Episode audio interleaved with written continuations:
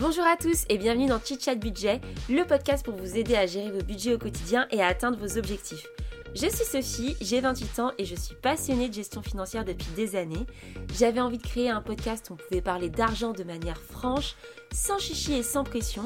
Donc je vous invite à vous installer tranquillement, boire votre petit thé et votre petit café et c'est parti pour un tout nouvel épisode. Bonjour à tous, bienvenue dans ce nouveau podcast. J'espère que vous allez bien. Je sais, ça fait longtemps qu'on ne s'est pas parlé, mais, mais voilà, beaucoup de choses se passent dans ma vie. Vous en saurez très vite, beaucoup plus dans, la... dans l'épisode FAQ que je vous prépare.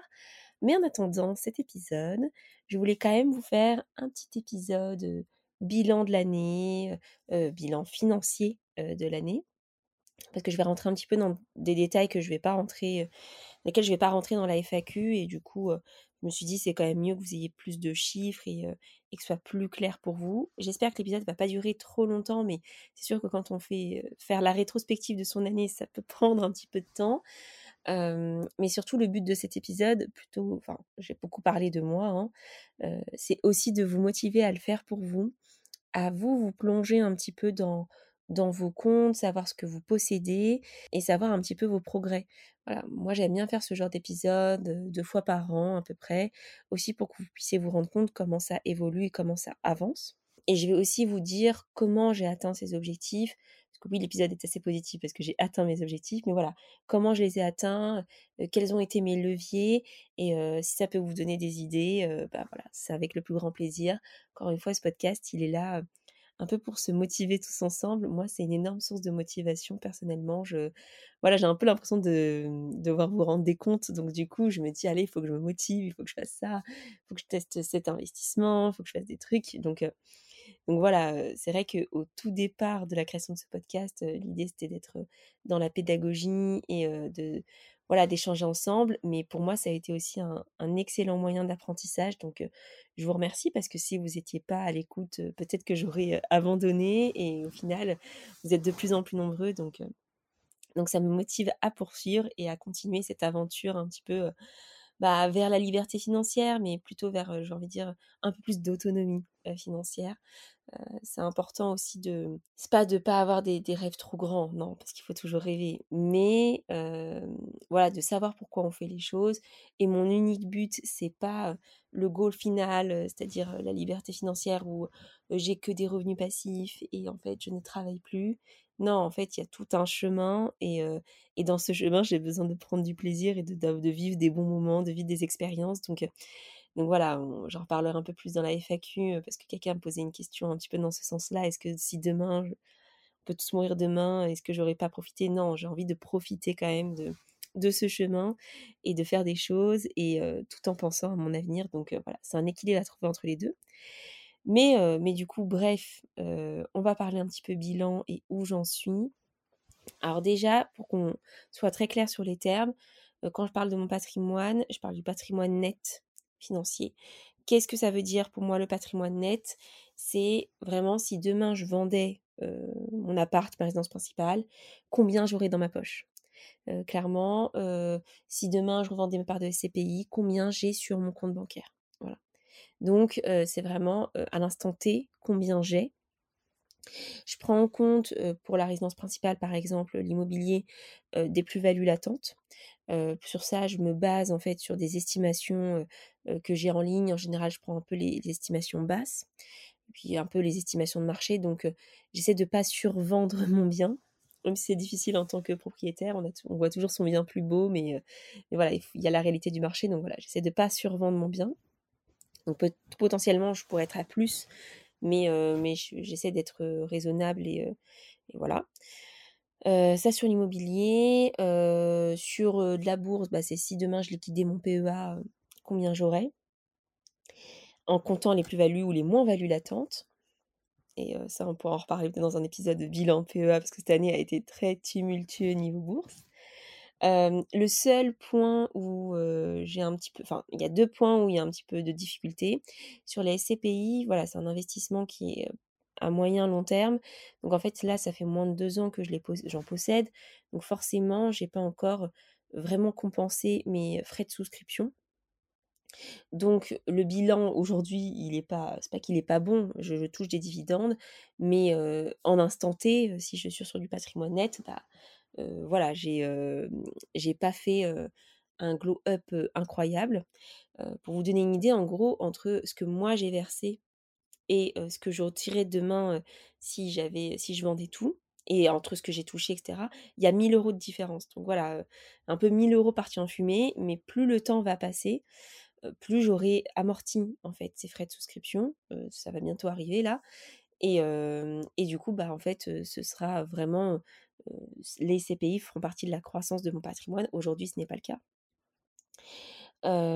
et le deuxième point dont je voulais parler, c'était sur le crowdfunding immobilier, parce que sur le crowdfunding immobilier, en fait, dans les faits, je ne peux pas le revendre demain. Voilà, c'est de l'argent qui est bloqué. J'en ai parlé dans mon épisode dédié au crowdfunding immobilier. Donc du coup, bah, j'avais deux choix. Soit je prenais en compte 0 euros en disant bah, demain je peux pas les revendre. Soit je prenais en compte ce que j'ai investi et les plus-values, enfin les intérêts que je cherchais à avoir.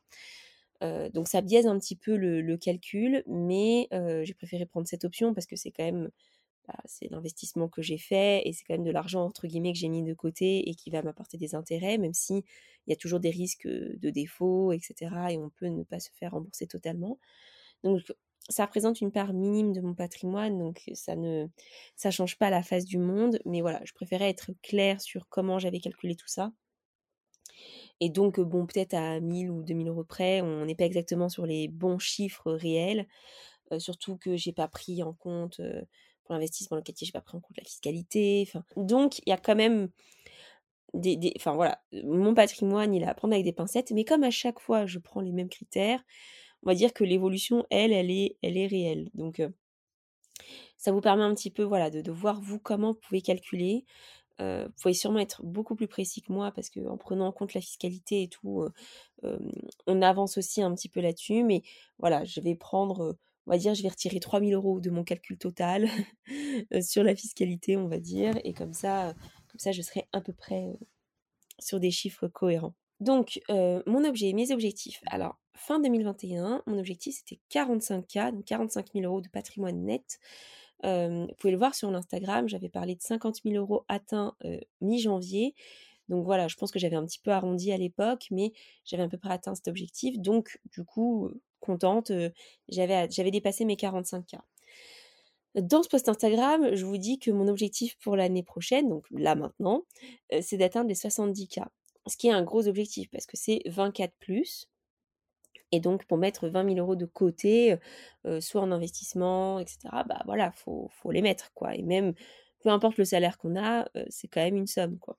Donc, voilà, je ne savais pas si j'allais atteindre cette somme, mais c'était mon objectif.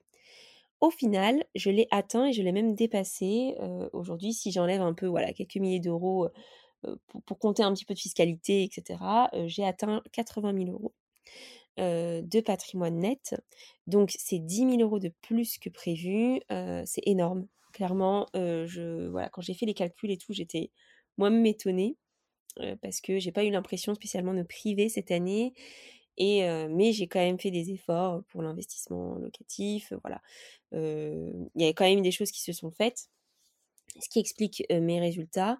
Et donc oui, sur un an, bah, c'est 30 000 euros d'enrichissement. Et quand j'y pense, un de mes tout premiers épisodes de podcast, je crois, c'est comment j'ai économisé 30 000 euros en deux ans. Donc on voit en fait l'effet boule de neige, c'est que il y, a, quelques années, en deux ans, j'ai économisé 30 000 euros, ce qui m'a permis d'acheter ma résidence principale, etc., de me mettre un pécule de côté. Enfin voilà, ça n'a pas été fait pour rien. Mais aujourd'hui, voilà, il y a un vrai effet boule de neige de ces investissements, euh, ce qui fait que bah, du coup, j'ai pu fortement augmenter mon patrimoine net. Mon objectif pour l'année prochaine, alors dans mes projections, c'était d'être à 100 000 euros. J'espère les, atteindre. Hein. Je pense que je vais les atteindre vu comment c'est parti et vu, l'enrichissement de cette année. Après, j'ai beaucoup de nouveaux projets qui vont arriver et donc qui vont puiser dans mes économies. Pas forcément des projets financiers. donc on va voir.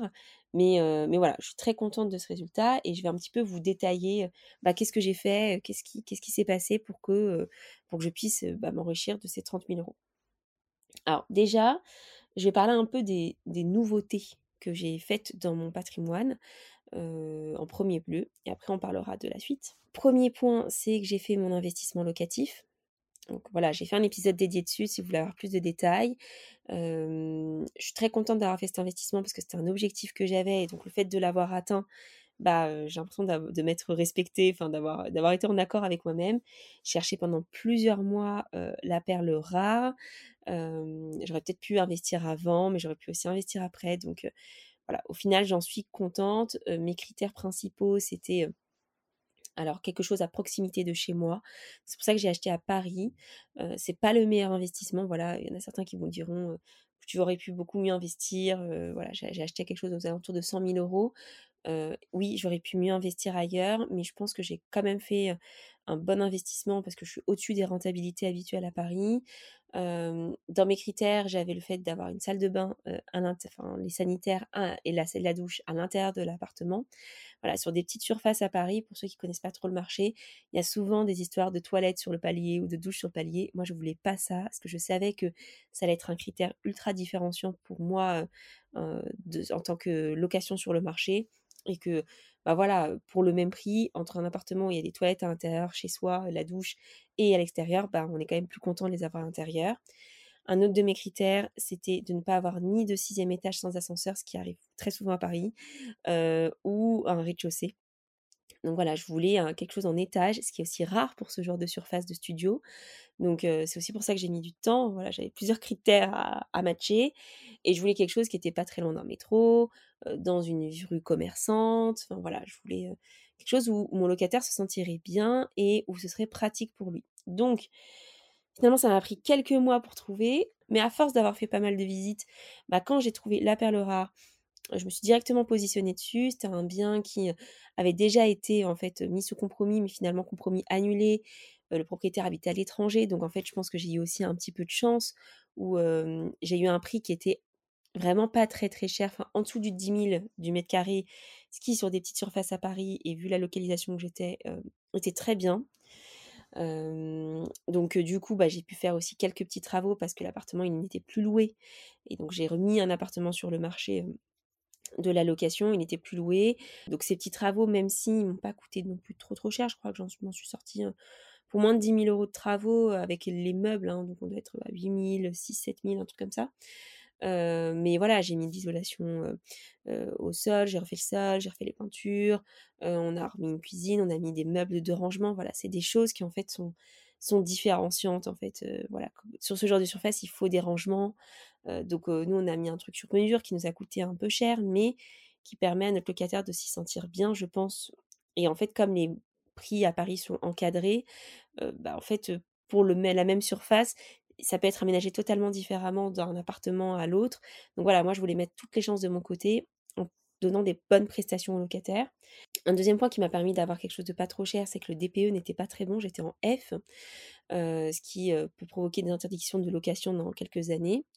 Euh, mais là où je pense on a été malin avec mon conjoint, c'est qu'il y avait des travaux prévus dans la copropriété, dont des travaux d'isolement par l'extérieur, qui sont des travaux bah, qui peuvent être très efficaces pour une lettre de DPE, mais qui sont aussi très difficiles à obtenir parce que, bah, en fait, vous n'êtes pas le seul à décider. Donc, si la copropriété ne veut pas faire ses travaux, bah, vous ne les aurez pas, quoi. Donc, moi, j'étais très contente que ce soit déjà prévu et il y avait déjà les échafaudages quand je faisais les visites. Donc, donc voilà, ça m'a rassurée. Et aujourd'hui, entre les travaux que moi j'ai effectués et les travaux de la copropriété qui sont en cours, bah, je sais que ma lettre de DPE, elle va augmenter. Et donc, j'ai pas d'inquiétude sur ma, future location. J'ai aussi acheté à un moment où on n'était pas encore dans la folie des taux d'intérêt qui montent, etc. et c'est pour ça que je dis toujours qu'il ne faut pas trop reporter ce genre de projet parce que le meilleur moment pour acheter, c'est toujours hier. quoi. Et le deuxième, c'est aujourd'hui. voilà, quand j'ai acheté, déjà, les taux d'intérêt commencent un petit peu à monter. et je me dis, oh là là, si j'avais acheté il y a six mois, nanana. Mais en fait, au final, j'ai eu un taux de crédit à 1,25 et quand je parle de ça aujourd'hui, j'imagine par rapport au taux actuel, bah, tout le monde me dirait mais t'as fait une super affaire, voilà. Donc, comme quoi, ça sert à rien d'attendre et, surtout si des taux baissent à l'avenir, on peut toujours renégocier son crédit. Donc voilà, moi je suis plutôt allons-y dans l'action et achetons si c'est une bonne affaire. Et si c'est possible. Mais voilà, à l'époque, il n'y avait pas de question de taux d'usure, etc. J'ai pu faire mon achat, j'ai pu le préparer et, et donc voilà, je suis contente de l'avoir fait. J'ai quand même mis en place une garantie loyer impayé. je suis passée par Visal parce que ma locataire est étudiante. C'était assez simple à mettre en place et que c'est gratuit. et j'ai essayé de matcher avec le locataire. Donc voilà, quand j'ai fait les visites, je sentais le feeling un petit peu aussi, c'était important. Et donc je pense que je suis tombée sur une bonne locataire qui paye bien son loyer, avec qui ça se passe bien. Quand on a eu des, on a eu des petits soucis au début de, de l'aménagement, son aménagement, voilà, on a été très réactif avec mon conjoint, s'il y avait une fuite ou des trucs comme ça. Et donc, je pense que aussi, en fait, quand on a un, locataire qui sait que son propriétaire est réactif, répond, etc., quand il y a un petit souci, bah, elle, ça la rassure. Et donc, je pense qu'elle a tout intérêt à rester dans notre appartement. Donc, voilà, ma stratégie pour cet appart, c'est avoir un locataire de qualité. elle fait ses études pendant trois ans à Paris. Voilà, un petit peu sur le long terme parce que j'avais pas envie de m'embêter avec de la location courte durée.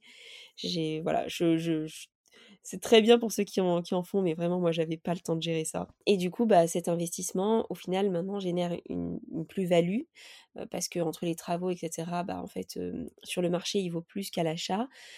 Aujourd'hui, avec les frais de notaire qu'on a engagés, etc., c'est pas non plus si rentable que ça pour nous si on vendait demain, mais on s'y retrouverait à peu près. Donc, pour le coup, je suis très satisfaite de cet achat qui a participé à mon enrichissement. voilà, cette année, c'est 13 000 euros sur l'investissement locatif de plus-value si demain je vendais, sachant que bah, ma locataire, son loyer est au-dessus de ma mensualité de crédit et de mes charges. Donc en fait, pour moi, c'est totalement c'est indolore comme investissement, en tout cas aujourd'hui, après l'investissement de départ.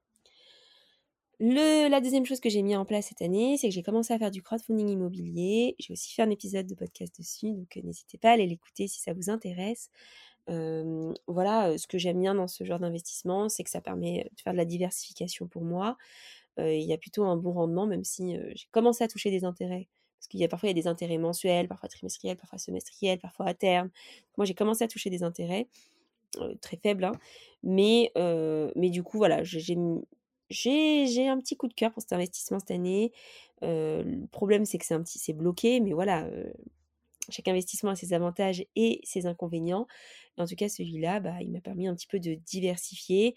Et je sais que quand je vais récupérer ma mise dans un an et demi, deux ans, bah, en fait, je serais très contente à ce moment-là de récupérer cet argent pour faire d'autres investissements. Donc, c'est un peu ouais, de l'investissement sur l'avenir. Donc, j'essaie d'investir régulièrement, tous les mois, pour avoir ce décalage, en fait, à chaque fois de, remboursement où je serais contente dans deux ans d'avoir de toucher cet argent. j'ai aussi ouvert un PER cette année. Alors, cette année, c'est-à-dire il y a quatre jours, parce qu'on est à la fin de l'année et que du coup, voilà, moi, traditionnellement, je calcule à peu près mes impôts de l'année prochaine. J'en vais encore me dire que je suis une tarée à faire ça dans le mois de décembre. Mais moi, j'aime bien, en fait. ça me permet un peu de, me, de savoir ce qui va se passer. Et en fait, c'est vrai qu'il y a. C'était quand? C'était il y a l'année dernière. je m'étais faite avoir, en fait. J'avais une, enfin, j'avais changé de boulot et donc, avec les soldes de tout compte, etc., j'étais passée de tranche et j'avais eu un rattrapage d'impôts. J'étais là, mais c'est vraiment dommage de ne pas avoir ouvert de PER à l'époque si vous vous posez la question qu'est-ce qu'un PER, c'est un plan épargne retraite. J'ai fait aussi un épisode dessus où j'avais un avis plutôt mitigé, mais parce qu'en fait, pour moi, il correspond à un certain type de profil. Et en fait, si vous êtes en dessous d'une tranche marginale d'imposition de 30%, ça a très peu d'intérêt. Donc, donc voilà, moi c'était le cas, j'étais en dessous. Et là, je vais légèrement passer au-dessus. Donc, pour optimiser un petit peu ma fiscalité, j'ai décidé d'ouvrir un PER.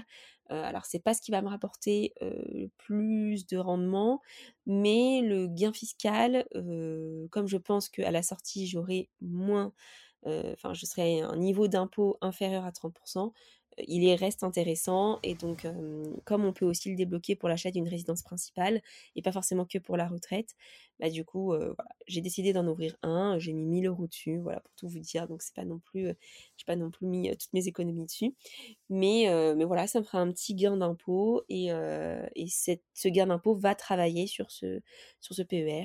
Je l'ai personnellement ouvert chez Minxea, je vous dirai avec le temps si, si je vois que c'est pas mal, c'est pas pas mal. Voilà. Pour l'instant, c'est pas une pub. L'idée, c'est, voilà, je vous dis en toute transparence où est-ce que je l'ai ouvert. Euh, après, un comparatif. Euh, pourquoi je l'ai ouvert là-bas? Parce qu'ils avaient aussi des SCPI. Et comme je voulais en tester d'autres, bah, J'ai mis un peu des CPI dans mon PER, donc voilà. Parce que voilà, vous avez compris, l'immobilier, tout ce qui a trait à l'immobilier, ça me plaît. Donc, donc je trouvais ça intéressant. Et le dernier point, le nouveau point que j'ai fait cette année, c'est que j'ai changé de job. C'était aussi dans mes objectifs parce que j'avais dans mes objectifs d'augmenter mes revenus.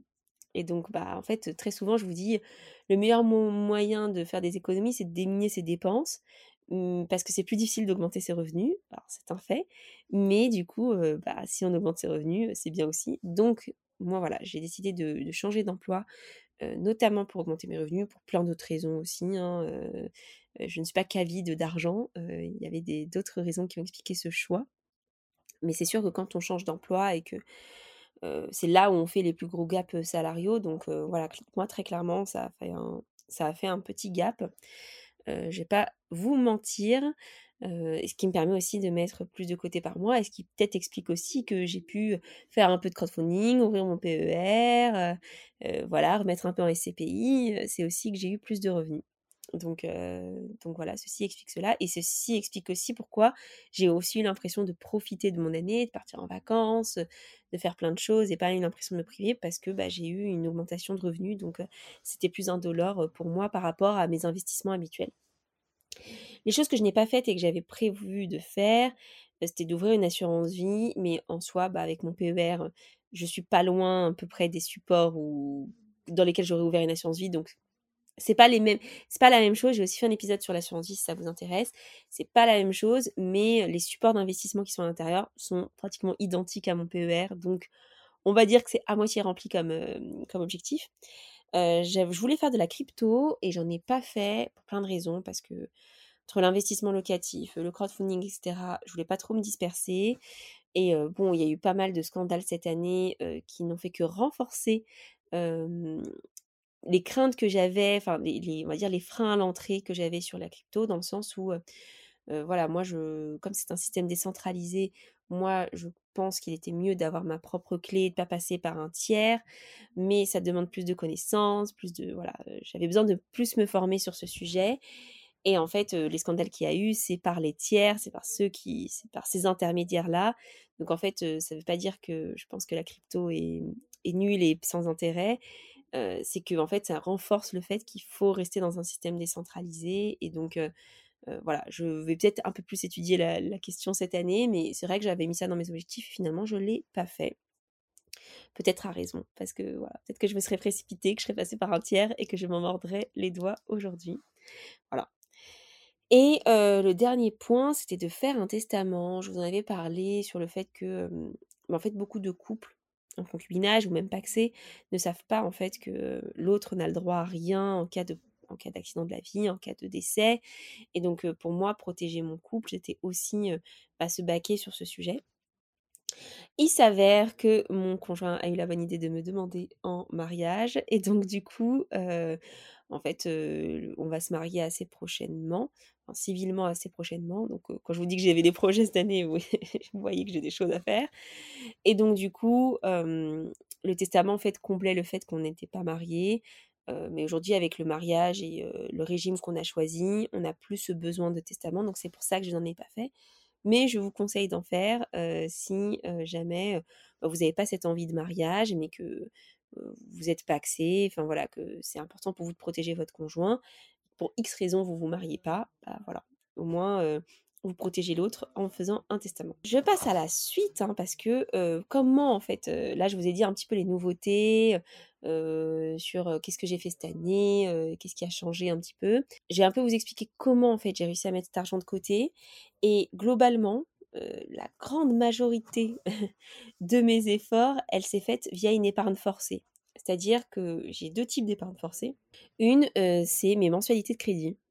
C'est-à-dire que bah, dans la mensualité que je paye, si j'enlève les intérêts, etc., qui sont dus à la banque, et que je prends ma part, en fait, moi, j'ai 500 euros par mois qui partent, directement en comptant, en fait, en remboursement de crédit comptant. Donc, en fait, je m'enrichis de 500 euros par mois sur mon, crédit, quoi. Donc ça, je me rends pas compte parce que moi, je le fais, je le paye comme une traite de crédit ou comme comme un espèce de loyer, en fait. Mais, mais dans les faits, bah, c'est quand même de l'argent qui diminue de mon crédit, de mon restant dû. là, on est passé sous la barre, on a atteint les 40 000 remboursés de notre crédit, donc 20 000 euros chacun ce qui est, ce qui est énorme. Et si on prend en compte en plus la plus-value de l'appartement, en fait, ça nous fait une grosse part. Enfin, je vais pas vous mentir, hein, dans les 80 000 euros, dans les 80 euros de patrimoine net, j'en ai 50 000 qui viennent de ma RP. Hein. Donc vraiment, pour le coup, c'est vraiment le, plus gros enrichissement. voilà, c'est ma plus grosse part d'enrichissement. Et ça, bah, 500 euros par mois sur un an, ça fait 6 000 euros en fait. Donc c'est 6 000 euros que je ne vois pas et qui se font rembourser de ma part en patrimoine net. Donc bah, dans les 30 000 euros, il y a au moins 6 000 euros. et j'arrondis, je pense que je suis, un peu, je suis un peu plus. Il y a au moins 6 000 euros voilà, que je ne vois pas en fait. Et c'est pareil sur les virements automatiques. Il y a des virements automatiques que j'ai mis en place, que ce soit pour la SCPI Pareil, en fait, j'ai l'impression que c'est une charge que je paye tous les mois, 100, 200 euros. Bah, en fait, ça part tout seul. là, j'ai mis en place aussi un, au enfin, à côté de mon livret A, un livret, un livret de développement durable afin de, diviser un petit peu mes projets et de savoir que bah, ce livret A, je mets mon épargne de précaution. Ce livret-là, là, pas le livret A, ce livret de développement durable, là, je mets projet mariage. Bah voilà, en fait, cet argent que je mets de côté, ça me permet de le diviser. Bah voilà, j'ai mis en place des virements automatiques. Comme ça, je ne le vois pas, en fait. Et je pense que c'est le plus simple à mettre en place, très clairement, parce que devoir agir tous les mois, devoir mettre de côté tous les mois, bah, c'est un coût personnel, il faut y penser. Et parfois, on a la flemme. Et donc, quand c'est une charge, et ben, ça va tout seul. Et du coup, bah, avec tout ça, en fait, il y a pratiquement, j'arrondis large, hein, mais 10 000 euros qui se font tout seuls, en fait, et que je ne vois pas, moi, personnellement, quoi. Il y a aussi un, deuxième élément que j'ai mis en place cette année, où je me suis créé un petit peu une routine en début de mois alors, je vous l'ai tout de suite, je vous l'ai dit souvent, hein, mais moi, dès le début de mois, dès que je reçois ma paye, je fais des virements à droite, à gauche. En fait, je me mets de l'épargne de côté. Enfin, voilà, sur mon compte bancaire, il me reste le minimum pour vivre à chaque fois. Et si j'ai besoin de piocher dans mes économies, je pioche dans mes économies, mais pas l'inverse, en fait. J'attends pas la fin du mois pour voir ce qui me reste sur mon compte, pour mettre ça de côté. Ça fonctionne pas. Il faut le faire en début de mois. Et donc, maintenant, j'ai décidé que un de mes comptes bancaires, qui est le compte de Boursorama, où j'ai mon PEA, ce compte-là sera dédié à l'investissement. Donc en fait, tous les mois, je me fais un virement sur ce compte. Il y a une partie qui va dans mon livret de développement durable, une partie qui va parfois en bourse, même si là j'ai plus affecté au crowdfunding immobilier. Et voilà, ce compte, je n'y touche pas. Et là, bah, j'ai pas tout dépensé en crowdfunding immobilier ce mois-ci. Donc il me reste, je sais pas, il me reste 200 euros dessus, tu vois. Et, et ça me permet en fait, enfin voilà, ça c'est affecté à l'investissement et mon compte courant, bah, il est affecté à mes dépenses quotidiennes, quoi. Donc, ça me permet un petit peu de diviser et de pas me mélanger les pinceaux et de savoir un peu ce qui me reste pour chacune de mes dépenses. Voilà, c'est un peu un système des enveloppes, mais, mais avec des comptes bancaires. Voilà, en gros, si, si je devais résumer. Donc voilà un petit peu comment j'ai fonctionné cette année pour me forcer à mettre de l'argent de côté. Même si, comme je vous l'ai dit, hein, j'ai quand même profité de la vie, hein, c'est important. et puis, forcément, c'est en fonction des moyens de chacun. voilà, moi j'ai aussi changé de job cette année, donc pareil, j'ai eu un solde de tout compte, j'ai pu avoir un peu d'argent de côté. Donc, donc voilà, ne vous flagellez pas si vous n'avez pas réussi à mettre autant d'argent de côté. Enfin, on fait chacun comme on peut. Donc franchement, le but de ce podcast, c'est de s'automotiver, c'est pas de se comparer, mais au moins comme ça, vous voyez un petit peu l'évolution. Donc, pour mes objectifs, de cette année 2023. Alors, j'ai des projets perso, euh, donc je vous ai parlé du mariage, mais il y a aussi d'autres choses, donc ça j'en parlerai dans ma FAQ. Donc euh, vous voyez le teasing que je vous fais, mais voilà, je pense que vous avez tous très, très bien compris. Euh, pas un dessin, mais j'en parlerai officiellement dans le prochain épisode de podcast. mais ce qui explique un petit peu mon absence, qui explique pas mal de choses, pas mal de choses de ces derniers mois parce que voilà, j'avais besoin de faire un projet à la fois et je pouvais pas tout faire en même temps. Donc voilà, j'ai des projets perso, j'ai des travaux de copro à prendre en compte. Donc en fait, mmh, j'ai quand même des trucs qui vont coûter de l'argent. Là, on va moins être dans l'investissement, mais on va plus être dans tu Sophie sors la thune quoi. Donc bah écoutez, on va faire comme on peut. Hein. On va quand même essayer d'avoir cet objectif des 100 000 euros à la fin de l'année. Franchement, super goal là. Je serais trop contente d'avoir atteint mes 100 000 euros de patrimoine net. Je pense quand même les atteindre parce que comme je vous ai dit sur mon crédit IMO, en fait, j'ai au minimum 6 000 euros par an qui, font tout seuls.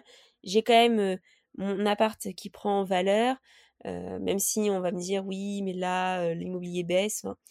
Moi, j'habite au centre de Paris, mon appartement, je l'ai acheté des côtés, donc on va dire les prix moyens d'aujourd'hui, c'est encore largement au-dessus de ce que j'ai acheté. Et comme je suis assez conservatrice sur ma plus-value, voilà, je m'inquiète pas trop, mais mais bon, je vais pas non plus dire que j'ai fait 50 000 euros de plus-value en un an, non, c'est pas le cas. Mais voilà, j'ai j'ai quand même du patrimoine qui bah, qui avance et ça c'est ma résidence principale, mais j'ai aussi mon investissement locatif qui tous les mois c'est pareil, se fait rembourser une partie via ma locataire, ça c'est vrai. Donc, donc bah, ça c'est de l'enrichissement qui va tout seul et qui fait un effet boule de neige que j'avais peut-être pas totalement cette année. Puis je vais amortir mes travaux, enfin voilà, tout ce genre de choses. Donc je pense que les 100K sont, sont atteignables. ce serait un super goal parce que du coup, ça ferait qu'en 3-4 ans, je les ai atteints, quoi. Et donc, franchement, c'est énorme. Enfin, là, j'ai bientôt fêté mes 30 ans et donc je suis très contente qu'à mon âge, j'ai pu atteindre ce niveau-là. surtout que ma vie, ma vie va un petit peu changer. Donc voilà, le but de tout ça, je le rappelle, c'est de s'offrir un petit peu un, avenir plus confortable avec plus de possibilités de choix. Et donc bah, là, ça va m'ouvrir des opportunités d'avoir ce patrimoine qui se constitue. Donc j'en suis très heureuse. Donc peut-être que du coup, j'essaierai de compléter mes revenus avec un side business donc à voir quelle forme ça va prendre, mais je pense qu'il va y aussi avoir peut-être un peu plus de partenariat sur mon podcast, parce qu'il commence à prendre un petit peu d'ampleur, vous êtes de plus en plus nombreux, mais j'essaierai d'être toujours transparente avec vous, et donc si je vous parle d'un d'un produit, d'un placement, je mettrai, je, je, ferai en sorte déjà de 1 que vous ayez toujours la liste des risques associés, parce que pour moi c'est super important d'informer vraiment l'investisseur. Et ce que je reproche à certains placements aujourd'hui, qui sont intéressants, hein, mais dont je ne vous parle pas, c'est d'être flou sur les risques, de ne pas dire clairement les choses. voilà, c'est super important pour moi. Et vous pouvez aussi consulter le site de l'AMF où parfois ils, mettent des mises en garde. Donc, donc voilà, c'est très important. Et je vous donnerai mon avis sincère sur ce que je vous présente voilà, donc j'essaierai de ne pas sélectionner n'importe quoi, mais peut-être qu'il y aura un petit peu de, partenariat, je pense, bah, voilà, sur ce podcast. Et peut-être un peu de coaching. J'ai pas encore vraiment décidé ce que j'allais faire sur ce côté-là. en fait, ce que j'aimerais, ce serait commencer par des choses totalement gratuites, pour le plaisir, on va dire, aussi, voilà, de, tester des choses et d'aider certains d'entre vous à mieux gérer leur budget, peut-être en groupe. Donc ça, voilà, je, j'ai donné comme objectif de le faire en 2023 et puis voir en fait si ça me plaît, si vraiment j'ai envie que ça devienne peut-être mon activité principale. Pour l'instant, j'en suis pas du tout là. J'aime mon travail, donc, donc voilà, j'ai pas de, sujet là-dessus. Mais, mais voilà, c'est un truc que j'ai envie de partager avec vous, qu'on me demande souvent. Et, et, je pense que ça pourrait être bien de commencer bah, entre guillemets par le faire gratuitement voilà pour tester des choses en fait parce que je peux pas me prétendre coach budget sans sans avoir testé des méthodes avec vous sans avoir vos retours donc donc voilà si ça vous intéresse si vous aimeriez faire partie d'une aventure où on ferait un coaching un peu collectif on verrait un petit peu votre budget comment l'améliorer etc bah n'hésitez pas à m'envoyer un message sur Instagram. Et voilà, je pense que je vais un petit peu m'atteler à ce, ce côté side business en 2023 en tout cas. Et, et puis sinon, au début, j'avais, enfin quand j'ai commencé à faire, j'ai fait des objectifs sur 10 ans, vous les laissez tomber, je suis une tarée. quand j'avais fait mes objectifs l'année dernière, pour 2023, j'avais mis un investissement locatif encore. Mais je pense que je vais me calmer parce que j'ai vraiment beaucoup de projets et chaque chose en son temps. ne faut pas non plus se surmener sur ce sujet. Il faut que ça reste un plaisir. Donc, donc je pense que cette année, il n'y aura pas d'investissement locatif. Mais bon, on ne sait jamais. Hein, avec une petite prime, des revenus qui arrivent, etc. Peut-être que j'aurai assez pour faire autre chose. Mais voilà, j'ai, j'ai beaucoup de projets et on, déjà, ça va me coûter un petit peu bonbon. Donc, donc voilà, je vous ai tout dit sur mon patrimoine de fin 2022. je vous invite à faire le même exercice, à vous poser la question. Voilà, moi j'ai fait une petite liste, hein. j'ai listé tous mes avoirs, crowdfunding, PER, PEA, livret A, SCPI, résidence principale, voilà, je fais la liste, j'ai calculé tout ça, et, et, ça permet en fait de voir les progrès et de voir bah, que parfois quand on se prend un petit peu la tête tous les mois à faire son budget et tout, bah en fait ça c'est positif et ça et ça avance en fait. Et donc je pense que peu importe le stade où vous en êtes, si vous en êtes sur faire son épargne de précaution, chose qu'il faut que je refasse, hein, éponger des dettes ou voilà, peut-être que vous n'êtes peut-être pas encore au moment de l'investissement, mais si vous faites ce point tous les ans et que vous voyez bah, ce que vous devez, etc., et que vous voyez que ça s'améliore, c'est ultra motivant, quoi. Donc, voilà, peu importe votre stade, c'est pas parce que vous n'êtes pas au stade de l'investissement que vous pouvez pas faire ce bilan et, faire vos objectifs de l'année. Voilà, moi je vais, je vais transformer ce que je vous ai dit en objectif en vision board financier. J'avais fait aussi un épisode sur ce sujet, donc n'hésitez pas à aller l'écouter. Et comme ça, bah, je vais pouvoir visualiser toute l'année ce que j'ai envie de faire, ce que, quels sont mes objectifs et les atteindre. Voilà. Je vous souhaite une très bonne semaine. et puis à très vite pour l'épisode FAQ où on va parler de plein, plein, plein de belles choses.